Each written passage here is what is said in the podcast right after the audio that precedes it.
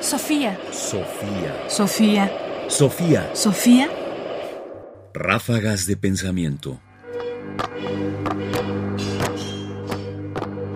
Ráfagas de pensamiento. Aceptar la vejez. Suelo pensar que a veces estamos demasiado comprometidos con la idea de que el mejor momento de la existencia es siempre la juventud. Quizás porque justamente vivimos en una sociedad cuyos valores más altos están representados justamente por la juventud, por la fortaleza, por la alegría, por el desparpajo, y que entonces hemos dejado un poco sin pensar y un poco fuera o incluso degradada la vejez. Esa otra parte de la vida que pensaríamos hoy es la menos deseable. Y entonces pensé que valía la pena volver a escuchar a Cicerón y un pasaje de su obra Catón el Mayor sobre la vejez, que dice lo siguiente. Todos desean alcanzar la vejez y una vez que la alcanzan, la acusan a ella misma.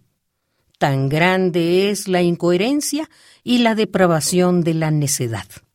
Dicen que ella los sorprende más pronto de lo que habían pensado.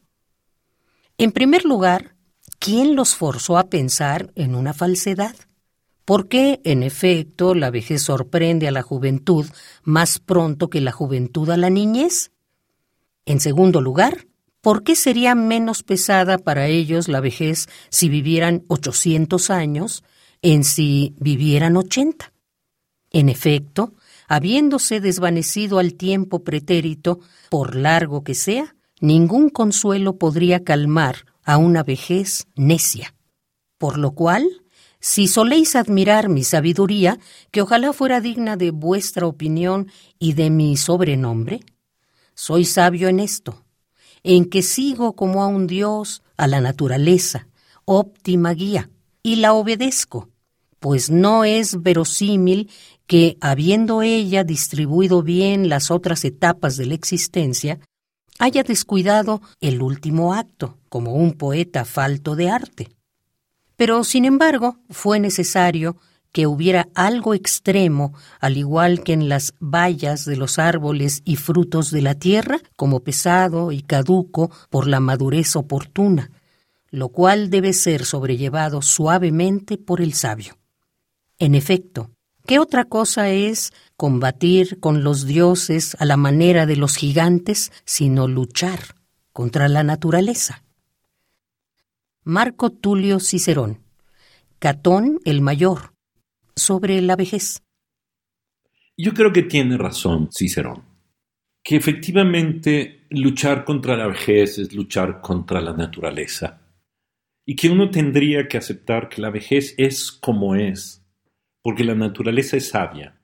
Porque esta es una de las cosas que hemos ido borrando incluso de nuestra propia idea de estar en el mundo, que la naturaleza es sabia. Hemos llegado a pensar que nosotros somos más sabios que la naturaleza y que la podemos corregir y cambiar y prolongar la vida y hacerla más vivible. Y en el fondo quizás no.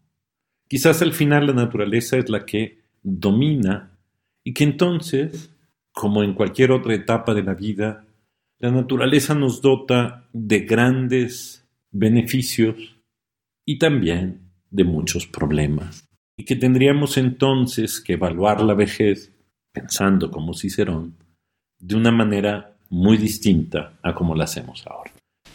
Sofía. Sofía. Sofía. Sofía. Radio UNAM presentó Ráfagas de Pensamiento. Más información en la página ernestopriani.com. Busca el podcast en www.radiopodcast.unam.mx diagonal podcast.